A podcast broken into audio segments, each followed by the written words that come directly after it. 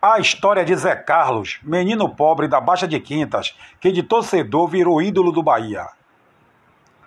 José Carlos Conceição dos Santos nasceu em Salvador, Bahia, em 20 de março de 1965, no bairro Baixa de Quintas. Zé Carlos teve uma infância difícil e começou a trabalhar aos 13 anos para ajudar a família. Nunca escondeu o orgulho de dizer que passou fome, porém jamais mexeu em nada que não lhe pertencia.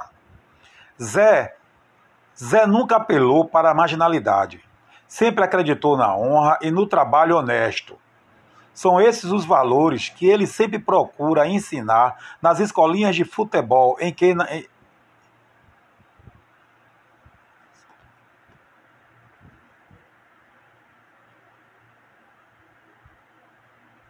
em que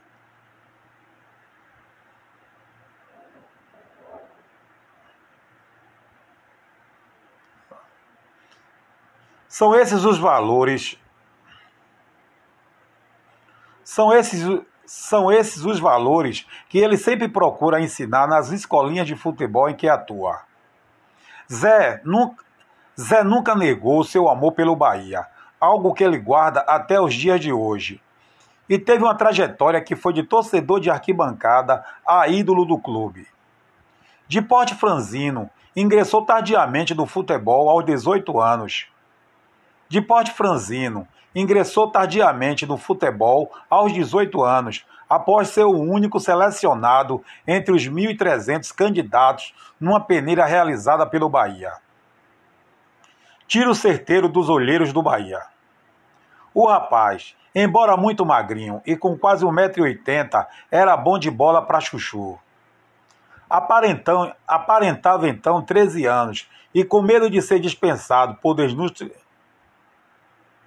Aparentava então 13 anos e, com medo de ser dispensado por desnutrição,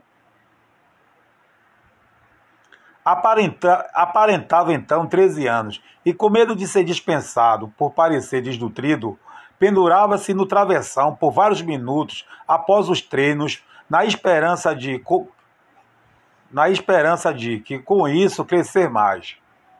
Na prática, foi ajudado pelo fisicultor Jorge Lago e pela dedicação aos exercícios de musculação. Havia uma cultura nas divisões de base que jogador de futebol teria que ter uma boa compleição física, o que definitivamente vinha em contramão ao seu biotipo. Por esta razão, foi dispensado do quadro juvenil do Esporte Clube Bahia. Este foi um momento muito triste para o craque, pois parecia que o castelo que ele fantasiou em ser jogador do seu clube de coração ruiu completamente. Mas Deus ajuda aqueles que têm bom coração, e Zé sempre foi um bom filho, que soube internalizar os bons valores morais e éticos que lhe foram ensinados. Em um dia ensolarado, Zé Carlos batia uma bolinha nas areias da praia de Itapuã quando foi visto por um conselheiro do tricolor que já o tinha observado treinando no clube. Com o crivo desse conselheiro, Zé Carlos voltou a treinar nos juniores do Bahia, fazendo jus à confiança que lhe foi creditada em seu bom futebol. Em 1985, Zé Carlos fez parte da equipe que venceu o Campeonato Baiano de Juniores. No triênio seguinte, certamente o melhor de sua carreira, sagrou-se tricampeão estadual como profissional. Zé Carlos se orgulha do fato de que, em sua época, vestindo o manto tricolor, o Bahia não perdia para o rival. O campeonato baiano era mais difícil e valorizado, pois era disputado em quatro turnos e mais uma final. Então toda essa, então toda semana tinha Bavi e era nesses jogos que ele ganhava dinheiro.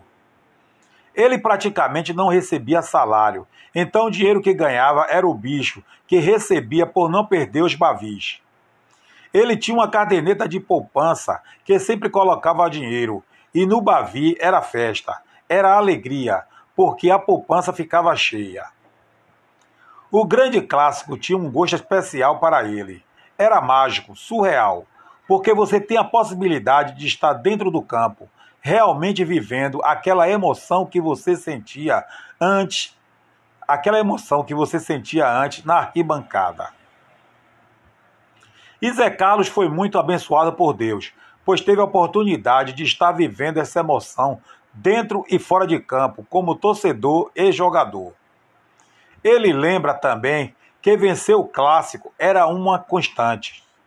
Ele lembra também que vencer o clássico era uma constante, ao ponto dele entrar para a história como um dos jogadores a conquistar o último tricampeonato baiano pelo tricolor de aço, sempre como titular, algo que é marcante até os dias de hoje.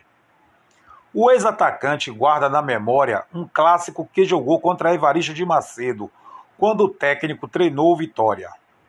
E por ironia do destino, o mestre Evaristo viria a ser o comandante da máquina tricolor. e por e por ironia do destino, o mestre Evaristo viria a ser o comandante da máquina tricolor que encantou o Brasil, conquistando o Campeonato Brasileiro de 1988. Evaristo, naquela época, já usava a questão psicológica e disse que se jogasse contra o Bahia, ele treinando Vitória, daria de 5 no Bahia. E o que aconteceu? O Bahia goleou Vitória por 5 a 0.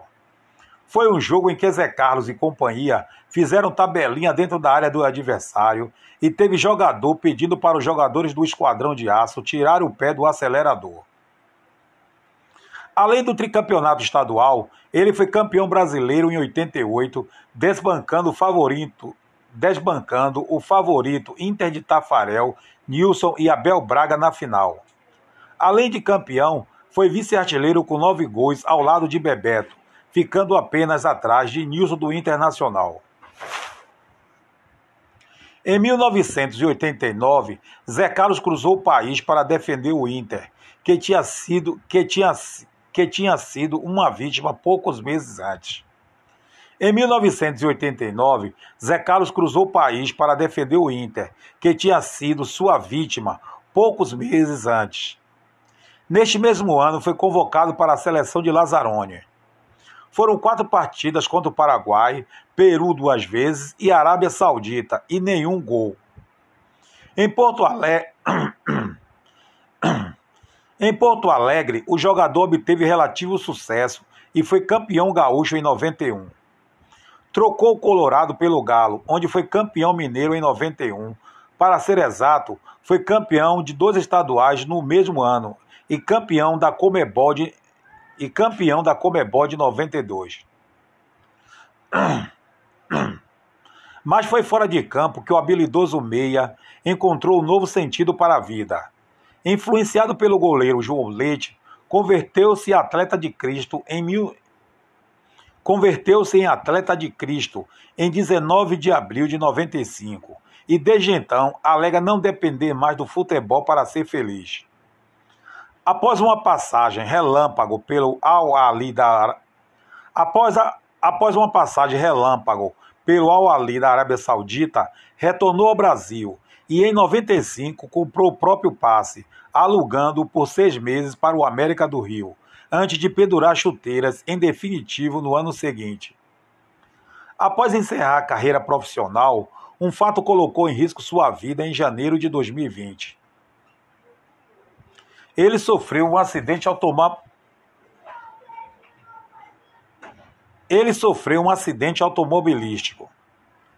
Ele sofreu um acidente automobilístico acompanhado de sua esposa ao sair de um condomínio no bairro do Cabula. Deus deu a Zé Carlos e sua companheira um livramento, já que ambos não sofreram ferimentos graves. Eles foram socorridos pelo SAMU e encaminhados ao Hospital Geral do Estado, porém Zé Carlos apresentou apenas dores no braço e região do pescoço. Apesar de não depender do futebol para ser feliz, Zé Carlos seguiu ligado ao esporte após a aposentadoria. Trabalha nas categorias de base do Bahia com a missão de revelar jovens talentos. Entre os garotos que tentam a sorte no clube está seu filho Matheus. Desde 2006, Zé Carlos também é supervisor do time do Cruzeiro de Cruz das Almas, Bahia, onde trabalha ao lado de Beijoca, João Marcelo, Edinho e Pereira, todos ex-companheiros da épica conquista de 1988.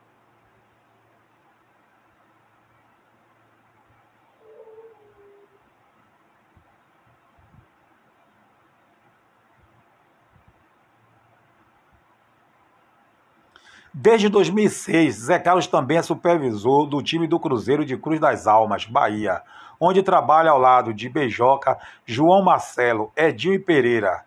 Todos, exceto Beijoca, ex-companheiros da épica conquista de 1988.